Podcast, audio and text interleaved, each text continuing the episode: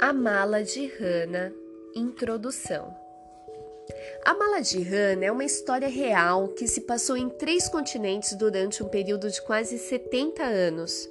Envolve a experiência de uma garotinha e de sua família na Tchecoslováquia, atual República Tcheca, nas décadas de 1930 e 1940 uma jovem e um grupo de crianças em Tóquio, no Japão, e um homem em Toronto, no Canadá, nos dias de hoje.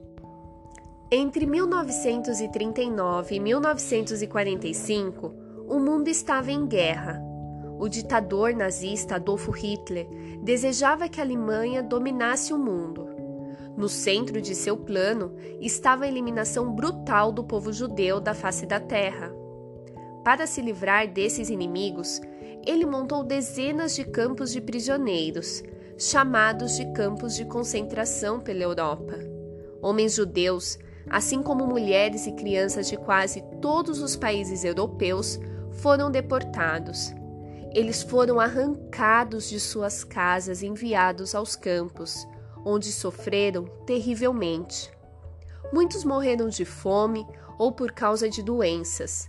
A maioria foi assassinada. Nesses campos de morte, em qualquer lugar onde os seguidores de Hitler executavam seu plano macabro, 6 milhões de judeus foram mortos. Um milhão e meio de crianças estava entre eles. Em 1945, a guerra acabou e o mundo inteiro soube do horror do que acontecera nos campos de concentração Desde então, as pessoas vêm tentando entender melhor o que hoje chamamos de Holocausto, o pior massacre em massa, ou genocídio de todos os tempos. Como isso foi acontecer?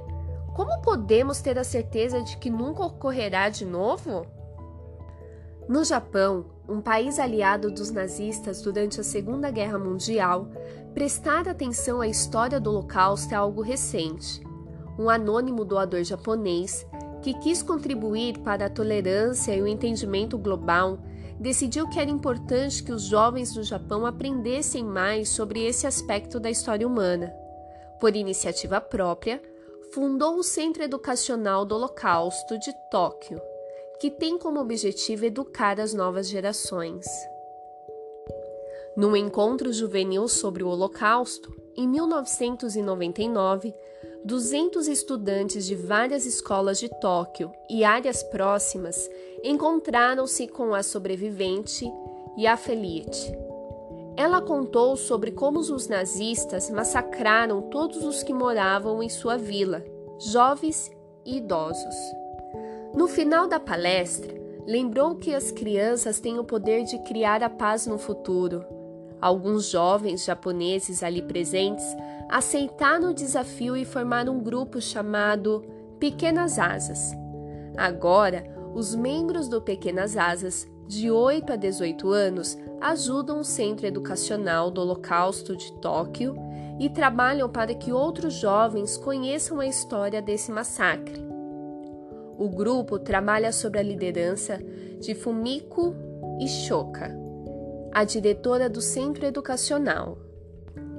A mala, a mala de Hannah, é a chave para o sucesso de sua missão. Dentro dela uma história de tristeza profunda e alegria intensa, uma lembrança da brutalidade do passado e da esperança do futuro.